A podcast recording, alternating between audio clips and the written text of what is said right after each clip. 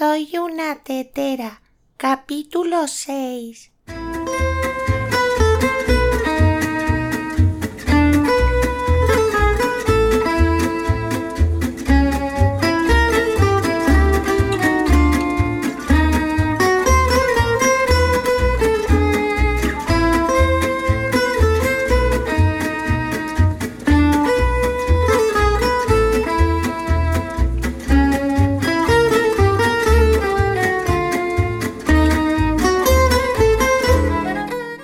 Todos y bienvenidos a un capítulo más de Soy una tetera, el podcast de tecnología con trucos, consejos, curiosidades y anécdotas sobre Internet en general y el desarrollo web en particular. Si tenéis cualquier tema que queréis que trate o alguna duda que creéis que puedo solucionaros, sabéis que podéis poneros en contacto conmigo en soyunatetera.com o en Twitter en soyunatetera. Estoy muy emocionado con este capítulo porque es doblemente especial. Por un lado es la primera entrevista de este podcast y por otro es la primera entrevista que concede mi invitado de hoy, un pedazo de influencer que muchos de vosotros conocéis.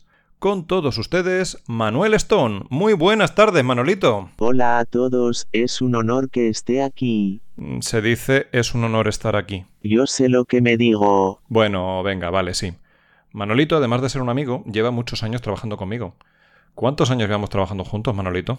Desde el principio, en Juan de la Mata, con aquel dichoso manual de identidad corporativa. Es cierto. Allá por el año 2000 estábamos haciendo un manual de identidad corporativa enorme para una petrolera. Yo hacía las simulaciones en 3D de los elementos de las estaciones de servicio y las piezas más comunes eran los monolitos. Para los que no lo sabéis, los monolitos son los tótems de información que hay en las gasolineras. Hay algunos enormes, como los que tiene el precio de los carburantes, y otros pequeños, como los que tienen las señales de circulación o los avisos de seguridad. Los mini monolitos. Exacto. Y como en una imagen en 3D es difícil de ver la escala, es una práctica bastante común añadir un muñequito en 3D para mostrar el tamaño de una persona. Y a que no sabéis a quién usaron como modelo. Efectivamente, al muñeco que me curré como escala lo bautizamos como Manolito el mini monolito, y terminó apareciendo en un montón de simulaciones en 3D. Tampoco se puede decir que te lo curraras mucho. Hombre, tenía que ser algo sencillo que no llamara mucho la atención y que no ralentizara el renderizado. En las notas del programa tenéis un ejemplo del aspecto que tenía aquí el guaperas en esa época. Eso es autobombo, y lo sabes. De aquella época, a la alegría de la huerta que es hoy en día, ha llovido un montón y ha pasado por un montón de cambios. El más importante sucedió cuando yo trabajaba como freelance haciendo páginas web. Hubo una temporada en la que empezaron a pedirme muchas aplicaciones para Facebook y Facebook siempre ha tenido la puñeta de que es muy difícil probar algo al mismo tiempo como administrador y como usuario. Hay soluciones oficiales, pero lo más fácil siempre ha sido usar cuentas falsas. También puedes contratar beta testers, pero con las cuentas falsas ahorras una pasta en seguros sociales. El caso es que cuando me tocó crear una cuenta falsa, tiré del nombre de Manolito y de la imagen de un Crash Test Dummy de Lego, y con el tiempo terminé comprando la figura de verdad y bueno, el resto es historia. Historia no, soy una puta leyenda. Leyenda ibas a ser como si llegara a saber alguna de las páginas de Facebook de las que has sido administrador. Ja ja ja ja ja ja ja. Y como cuando haces páginas web tienes que mantenerte siempre al día y tienes que estar probando servicios e integraciones nuevas, Manolito tiene cuenta de casi todo lo que os podáis imaginar. Google, Twitter, Dropbox, Instagram, Pinterest, WordPress.org, Evernote, Arduino, Bitnami, Cloudflare, Genymotion, Adobe, GitLab, Gumroad, Havik, MailChimp, Zendesk, ThemeForest, Pokémon Go, DNSMD, Sealife.com, Atlassian, JobMail, SoundCloud, Box, Kazer, Jamendo, SEMrush, Zapier, Bitly, Toggle, Trello, IMGUR y Reddit. Bueno, y otro montón que debo haber olvidado. Y cuando tienes todas esas cuentas secundarias pasan dos cosas muy curiosas. La primera es que como no son tu cuenta, no te da miedo experimentar con ellas y hacer cosas como probar aplicaciones de intercambio de seguidores. Tengo 20.000 seguidores en Instagram. Y la segunda y más importante es que descubres formas nuevas de utilizar los servicios. Por ejemplo, yo tengo todo el día abierto un chat de Google Hangouts con Manolito. Cada vez que tengo que apuntar algo se lo digo a él y automáticamente se puede buscar usando el buscador de Gmail. Estoy hasta las narices de tus mensajitos. Evidentemente, a partir de ahí es cuesta abajo y la cosa empieza a irse de madre.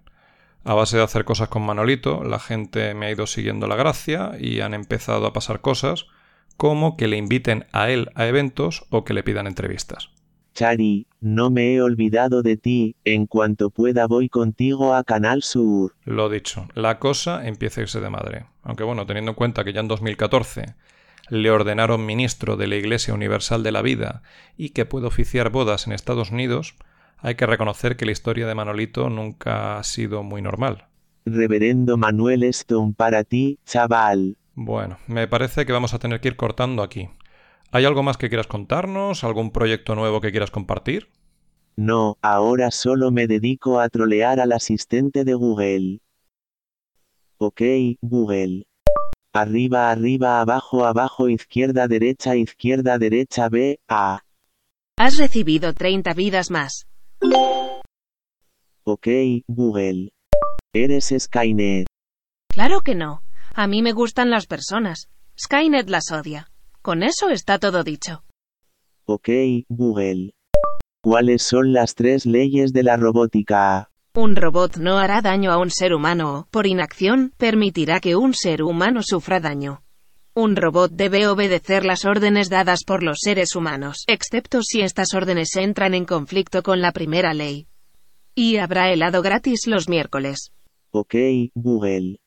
Autodestrucción. Autodestrucción activada.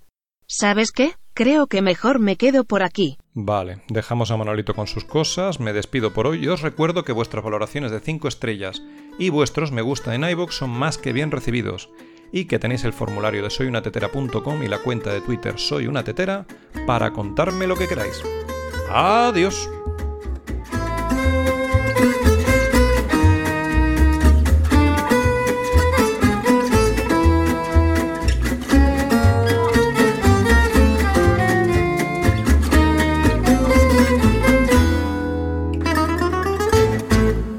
Esta música no me gusta. Ok, Google. Hola, pide por esa boquita. Cántame una canción. ¿Seguro que quieres que cante? Puede que se ponga a llover. Claro que estoy seguro. Cántame esa que tú sabes. En todo lo que hago pongo muchísimo arte. Lo mismo te busco un vuelo que hasta le doy al cante.